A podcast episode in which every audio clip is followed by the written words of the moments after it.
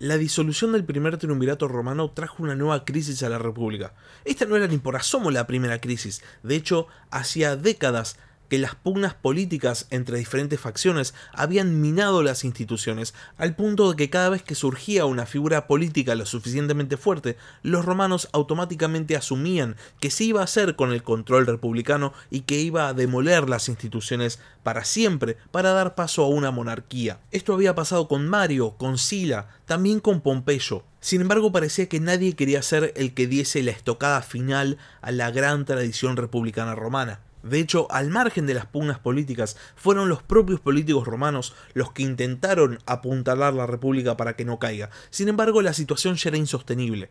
Después de la muerte de Craso, el pacto político entre los tres triunviros se había roto definitivamente. Hubo muchos que intentaron mediar entre los dos pilares de la política romana, César y Pompeyo. Sin embargo, esta mediación no resultó, porque eran figuras irreconciliables. Pompeyo representaba lo tradicional de Roma, mientras que César traía lo nuevo. La disputa entre estas dos maneras de concebir a Roma iba a llevar al Estado romano al límite e iba a traer la muerte definitiva a la República. Sean bienvenidos a la Barba Roja de Barba Roja, un espacio para hablar sobre curiosidades de la historia.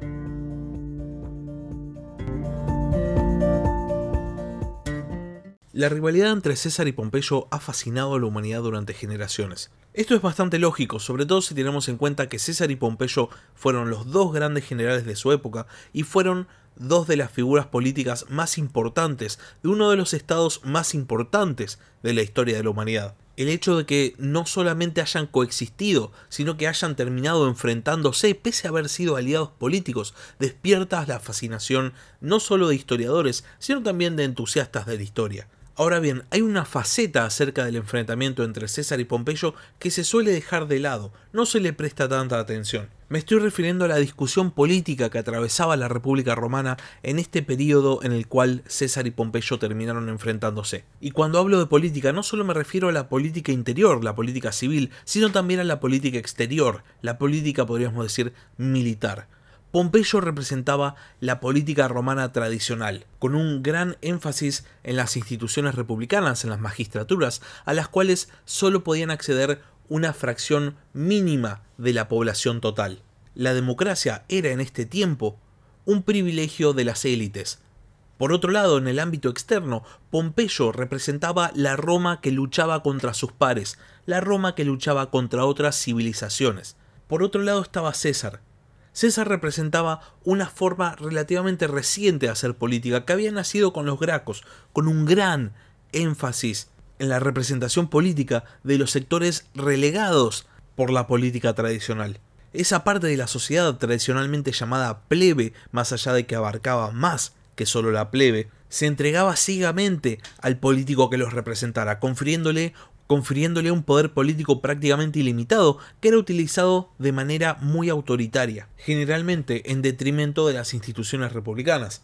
Más allá de que los dos modelos políticos romanos tuviesen claras falencias, el modelo popular ganó mucha fuerza gracias a César. César no solo era un nuevo líder popular que velaba por los intereses de la plebe, sino también traía una nueva manera de encarar la política exterior. César no iba a la guerra, aunque sea no al principio, contra los enemigos tradicionales de Roma. Primero porque los enemigos tradicionales de Roma ya habían sido conquistados por la República, pero aparte porque César buscaba conseguir victorias contra pueblos lo más exóticos posibles para conferirle un sentimiento de grandeza a la gran masa política que representaba. Por este motivo, las magníficas victorias de César en la Galia rápidamente eclipsaron la fama de Pompeyo, porque Pompeyo había peleado contra otras civilizaciones en batallas convencionales, César había construido una fortaleza para asediar otra fortaleza, había impuesto el dominio romano sobre los pueblos bárbaros y además había conseguido una enorme cantidad de botín.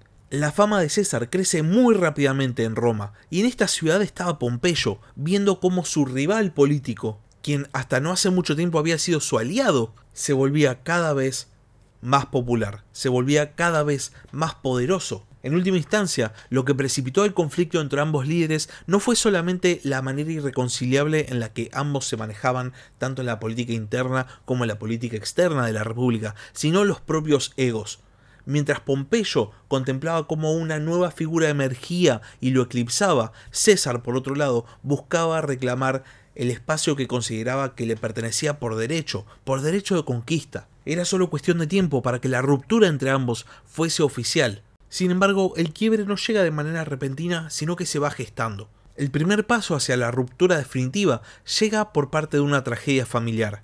En el año 54 a.C., mientras César estaba en la Galia, fallece Julia, la esposa de Pompeyo e hija de César, cuando daba a luz. Las crónicas cuentan que este fallecimiento deja con una enorme pena tanto a Pompeyo como a César, y aparte los dejan en una situación difícil, porque había sido este matrimonio entre Julia y Pompeyo lo que había asegurado la alianza política entre César y Pompeyo. Sin embargo, la crisis política todavía estaba muy lejos en el horizonte. En el año 53, Craso muere en la batalla de Carras. Como ya vimos en los capítulos anteriores del podcast, esta catástrofe militar se transforma también en una especie de bomba política. Después de todo, el triunvirato romano había sido formado para conciliar a Craso con Pompeyo. César había sido nada más el nexo entre ambos. Y Roma no solo había perdido una enorme cantidad de sus fuerzas en Carras, sino que ahora la República era vulnerable. Es este el momento en el cual los galos, con Vercingetorix a la cabeza, deciden rebelarse contra Roma. Y lo que ya parecía una situación bastante caótica va a empeorar todavía más en el año 52 a.C., cuando Clodio, el tribuno de la plebe, que había sido también uno de los sostenes del poder del primer triunvirato, es asesinado en Roma por un esclavo llamado Tito Anio Milón. Este asesinato devino rápidamente en disturbios por parte de los partidarios de Clodio y el Senado, completamente sobrepasado por la situación, recurre una vez más a Pompeyo, que se había quedado en Roma. Las instrucciones eran simples, Pompeyo iba a recibir poderes extraordinarios, iba a restaurar el orden e iba a devolver los poderes extraordinarios. Sin embargo, Pompeyo duda, ya estaba políticamente comprometido y por eso recurre al consejo de César. La idea era que juntos pudiesen solucionar esta nueva crisis de la República. César empieza por sus prioridades y propone a Pompeyo un nuevo matrimonio dinástico. Para él, lo más importante era mantener la alianza política con Pompeyo, y por eso se le ocurre que Pompeyo puede casarse con su sobrina Octavia la Menor, hermana del futuro emperador Octavio Augusto, mientras que el propio César se iba a casar con Pompeya, la hija de Pompeyo. Con este plan se concretaba nuevamente una alianza dinástica y el triunvirato, ahora devenido en una especie de dúo político, volvería a cobrar fuerza. Sin embargo, pese a lo que todo el mundo esperaba, Pompeyo rechaza la oferta y decide empezar a buscar nuevas alianzas políticas. El Senado romano le había ofrecido a Pompeyo un consulado para el año 52 a.C., en el cual iba a recibir poderes extraordinarios, tenía que restaurar el orden, pero la condición es que al final de ese mandato Pompeyo fuese juzgado por sus acciones. Esta es una idea que surge de Catón, que quería evitar el surgimiento de un nuevo Sila. Pompeyo acepta esta oferta, acercándose nuevamente al sector de los optimates del Senado y formaliza sus nuevas alianzas políticas, casándose con Cornelia Metela, la hija de Quinto Cecilio Metelo Escipión, un enemigo político de César parecía que Pompeyo rápidamente quería salir de la sombra de la nueva figura política que era César, y todo el mundo esperaba que usara su consulado para legislar contra el que había sido su aliado político. Sin embargo, Pompeyo legisla con el fin de terminar con la crisis política. Entre una de las leyes que impulsa está la ley de Ambitu, que condenaba expresamente el soborno político. Esto es tomado como un desafío por parte de los partidarios de César, muy acostumbrados a utilizar esta práctica para influir en las votaciones. Pero parece que el objetivo de Pompeyo en sí no era la facción cesariana, sino los partidarios de Clodio, que son juzgados en masa. Durante el consulado de Pompeyo, los partidarios de César impulsan un proyecto de ley para permitirle a César presentarse elecciones estando fuera de Roma. Recordemos que los candidatos tenían que estar dentro de la ciudad cuando presentaban la candidatura. Esta ley es aprobada con el expreso apoyo de Pompeyo. por lo cual tendríamos que descartar una oposición por la mera oposición desde Pompeyo hacia César. Sin embargo, hay una cuestión más que nos hace pensar que la alianza política ya se había roto por completo para este momento. Cuando estaba por finalizar el consulado extraordinario de Pompeyo, partidarios de César le aconsejan que con el fin de restaurar la alianza política entre ambos, tome a César como cocónsul para el tiempo que queda de mandato. Sin embargo, Pompeyo una vez más rechaza una posible alianza nueva con César y en vez de tomarlo a él, elige a Metelo Escipión. Y por último, cuando finaliza su consulado extraordinario, Pompeyo decide retener el control sobre Hispania, que era la parte de la república que le había tocado cuando se habían dividido el control con los otros dos triunviros, y no disuelve los ejércitos que había reclutado con el fin de restaurar el orden en la república, lo cual es toda una demostración de fuerza. Pompeyo había cumplido con la tarea que le había dado el Senado y ahora tenía nuevos aliados políticos. Por otro lado, César había quedado aislado, ya sin Craso, que había sido su mentor, y sin Pompeyo, que había sido su aliado. Su único capital político reside en sus conquistas, en las provincias que controla y en las legiones que comanda. Por otro lado, en Roma se empezaba a percibir a César como una potencial amenaza, y por este motivo se empezó a hablar de cuál iba a ser el procedimiento cuando terminara el mandato de procónsul de César y por ende cuando terminara su comando sobre las tropas. En el año 50 a.C. son elegidos como cónsules dos enemigos políticos de César, Lucio Emilio Lepio Paulo y Cayo Claudio Marcelo. César, por un lado, soborna a Paulo para que permanezca neutral, iba a ser mucho más fácil lidiar con un cónsul a la vez.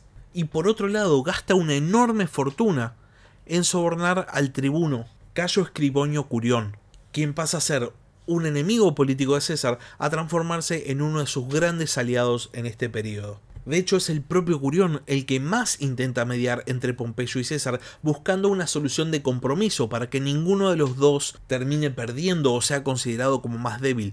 A Curión se le ocurre proponer que tanto Pompeyo como César disuelvan sus tropas al mismo tiempo y renuncien a sus mandatos proconsulares. Esto podemos especular que emanó desde el propio César, ya que era el que lo estaba financiando a Curión. Y lo interesante es que el que se niega es Pompeyo, que propone que César deponga primero sus armas y que después él ve. Parece que Pompeyo se sentía confiado, el Senado estaba asegurando el control de las provincias del este, mandando gobernadores afines, y César estaba cada vez más aislado y siendo que era un político muy pragmático, no es sorprendente pensar que quería una solución de compromiso y evitar un conflicto. Y de hecho, la República misma quería evitar un conflicto. El Senado trata la opción de mandar a uno de los dos triunviros a iniciar una guerra contra Partia, cosa que consideraban mucho más preferible que verse inmersos en una nueva guerra civil. Y también Curión propone un proyecto de ley para que los triunviros depongan las armas al mismo tiempo, y este proyecto es aprobado por 370 votos contra 22. Sin embargo, cuando esta ley iba a ser formalmente aprobada el cónsul Claudio, ese que no había sido sobernado por César, disuelve el Senado, impidiendo que la votación pase e impidiendo que se formalice. El mandato proconsular de César estaba por terminar, terminaba el primero de marzo del año 49 a.C. Sin embargo, César tenía otros planes y se instala en Rávena con la Legión 13. Cuando llega a Roma la noticia de este movimiento por parte de César, el Senado entra en pánico. Pensaban que César se aproximaba a Roma con la totalidad de su ejército, cuando en realidad estaba solamente al mando de una legión. El cónsul Claudio toma la iniciativa y propone mandar las dos legiones que estaban estacionadas en Capua a enfrentarse directamente con César, a no perder más tiempo. Curión estaba desesperado, quería oponerse a toda costa a esta propuesta y la iba a vetar, pero comete el error de ir primero a buscar a Pompeyo, que ya se había ido para ponerse al mando de estas legiones. Pompeyo estaba confiado. Las provincias más ricas de la República estaban en manos del Senado, en manos de sus nuevos aliados políticos, y él era el general más grande de la historia de Roma. No iba a echarse para atrás, iba a demostrar que no era simplemente la sombra de la nueva figura política que era César, que él era el verdadero protagonista. Por orden del Senado, Pompeyo empieza a reclutar tropas, y a este punto era obvio que la escalada iba a terminar en una nueva guerra civil. Curión intenta una batería de propuestas para frenar la situación, pero cuando ve que la escalada es inevitable, deja su puesto como tribuno y va a buscar a César. En Roma su puesto va a ser ocupado por otro aliado de César, Marco Antonio. El propio César, por su parte, intenta negociar. Propone quedarse nada más con Ilírico y la Galia Cisalpina y solamente al mando de dos legiones. Lo demás puede quedar para la República. Lo único que pedía además era un consulado. Pompeyo rechaza la propuesta de César. Estaba muy confiado, no tenía por qué cederle nada a César, siendo que él estaba en una posición de fuerza. Y el Senado, por su parte, le niega completamente la posibilidad a César de acceder a un consulado y le dice que si no disuelve sus tropas va a ser declarado enemigo de la República. César responde enviando una carta al Senado que llega de mano de Longino y Marco Antonio el primero de enero del 49 a.C. En esta carta César enumeraba sus servicios a la República y se declaraba a sí mismo amigo de la paz, y proponía que tanto él como Pompeyo renunciaran al mando de sus tropas al mismo tiempo. El Senado, que como Pompeyo se consideraba en una posición de fuerza sin la necesidad de ceder nada, rechaza la propuesta de César y se impulsa en el recinto un proyecto de ley para fijar el día en el cual César tenía que deponer las armas y si no iba a ser declarado enemigo de la República. Marco Antonio veta esta ley y ahora surge una nueva voz que intenta mediar entre Pompeyo y César, que es la de Cicerón. Cicerón propone que el Senado ofrezca a César una provincia y una legión en vez de dos provincias y dos legiones, en lo que se transformaría en una solución de compromiso que dejaría contentas a todas las partes. Y la solución parecía bastante válida, le daba a César básicamente parte de lo que pedía, no le daba el poder suficiente para transformarse en una nueva figura prominente de la política romana, y también se evitaba una guerra civil. Pompeyo solamente tenía que decir que sí. Sin embargo dice que no, posiblemente presionado por sus nuevos aliados políticos que detestaban a César. El Senado termina resolviendo decretar el estado de emergencia en la República. Se le conceden a Pompeyo poderes extraordinarios que emulaban los de un dictador sin ser llamado dictador, se suspenden las atribuciones del tribuno de la plebe, por lo cual ya no podían vetar leyes, se entregan las provincias de César a gobernadores afines al Senado, y la situación se precipita. Pompeyo es nombrado cónsul sine colega, o sea, cónsul sin colega, y en el Senado se pronuncia la famosa frase Caueant consules nequid detrimenti res publica capiat. Cuiden los cónsules que la república no sufra daño alguno. Cuando César se entera de que el Senado había quitado las atribuciones al tribuno de la plebe, da un discurso ante sus tropas arengándolos, diciéndoles que el Senado estaba pisoteando la sagrada figura del tribuno y que era su deber restaurar su manchada reputación. César le informa a sus tropas de que de darse la guerra se iban a enfrentar a otros romanos y les pregunta a sus soldados si ellos están de acuerdo, a lo que su legión responde que sí. El día 10 de enero del año 49 a.C., César recibe la noticia de que Pompeyo había obtenido poderes extraordinarios. Ese mismo día decide cruzar el río Rubicón, que era la frontera entre la Galia Cisalpina e Italia. César ya daba por iniciada la guerra civil y había decidido tomar la iniciativa tomando ciudades dentro de Italia. Se dice que cuando ya estaba todo listo para cruzar el Rubicón, César titubea, duda, pero se reafirma a sí mismo y pronuncia otra de las famosas frases de esta época, alea y acta est, que significa los dados han sido lanzados, pero la traducción más conocida es la suerte está echada. Después de cruzar el río, César divide su única legión en dos contingentes, uno a su cargo y otro al mando de Marco Antonio. Marco Antonio toma a Retium y César toma Pisauro, Fano y Ancona. Estas capturas motivan una serie de migraciones hacia Roma, llegan refugiados que llevan a la capital republicana la noticia de que César estaba tomando una tras otra ciudades al mando de sus tropas la facción senatorial entra en crisis. Pensaban que César había llegado al mando de todas sus fuerzas de la Galia, y Pompeyo, que estaba reclutando tropas, consideraba que todavía no estaba preparado, y por eso toma una decisión. César podía quedarse con Roma, pero él se iba a llevar al Senado e iba a resistir en otra parte, en Grecia, donde podía disponer de los grandes recursos que había acumulado la República.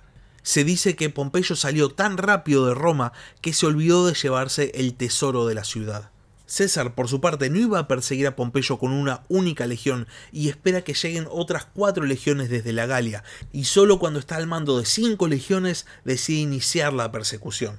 El primer combate entre las fuerzas cesarianas y las fuerzas pompeyanas se da el 1 de febrero del 49 a.C.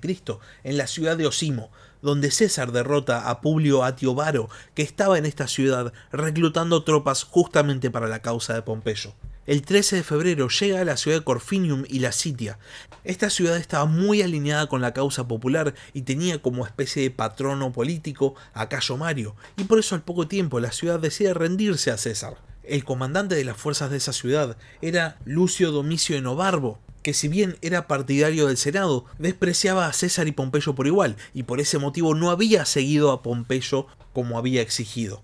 Enobarbo es capturado y es llevado ante César, y le suplica que lo mate.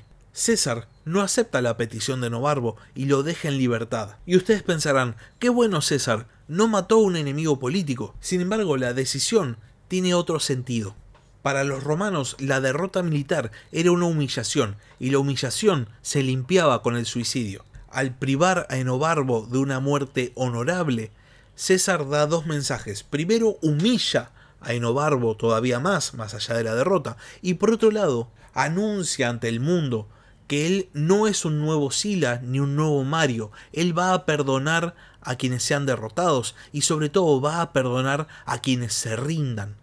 Y después de semejante declaración política, prosigue hacia el puerto de Italia, Brundisium, desde el cual Pompeyo estaba cruzando el Adriático.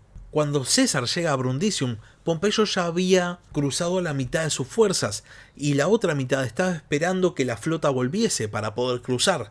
César ordena a sus tropas que construyan escolleras con el fin de bloquear el puerto de Brundisium.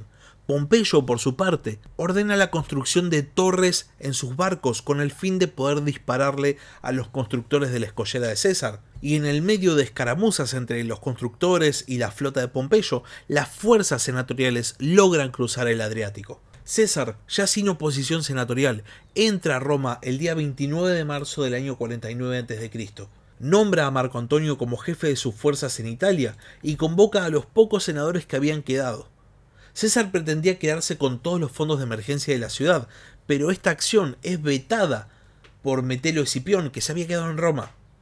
César entonces ocupa el foro con sus soldados, fuerza las puertas del templo de Saturno, donde estaba el tesoro de la ciudad, y se queda con este tesoro. Después de solamente dos semanas de permanecer en Roma, César abandona la capital republicana, dejando a Barco Lépido como pretor.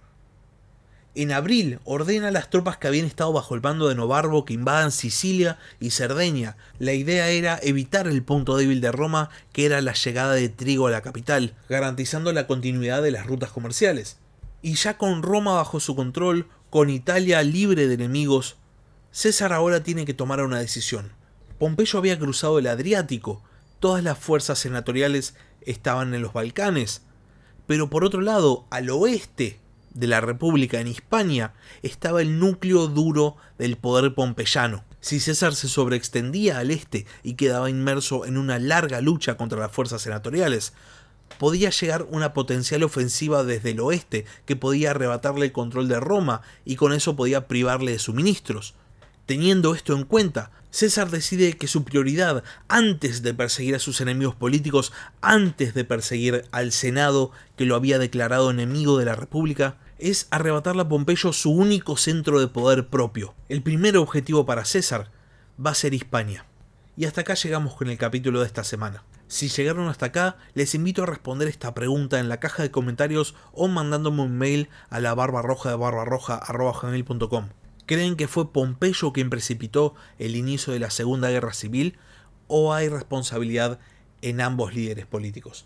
Si no están suscritos al canal y este capítulo les gustó, si les interesa la historia romana, la historia antigua o la historia en general, no se olviden de suscribirse al podcast, pueden suscribirse en YouTube o en Spotify, es algo que me ayuda un montón, así que les agradezco de antemano.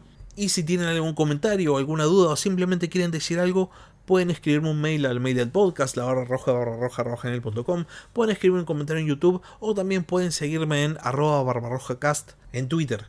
Muchas gracias por haber escuchado y hasta la próxima. Gracias por escuchar La Barba Roja de Barba Roja. Si tenés algún comentario, si tenés alguna pregunta o simplemente tenés algo para decir, podés escribir un comentario en YouTube o bien podés mandar un mail a labarbarroja de barbarroja.gmail.com. Hasta la próxima.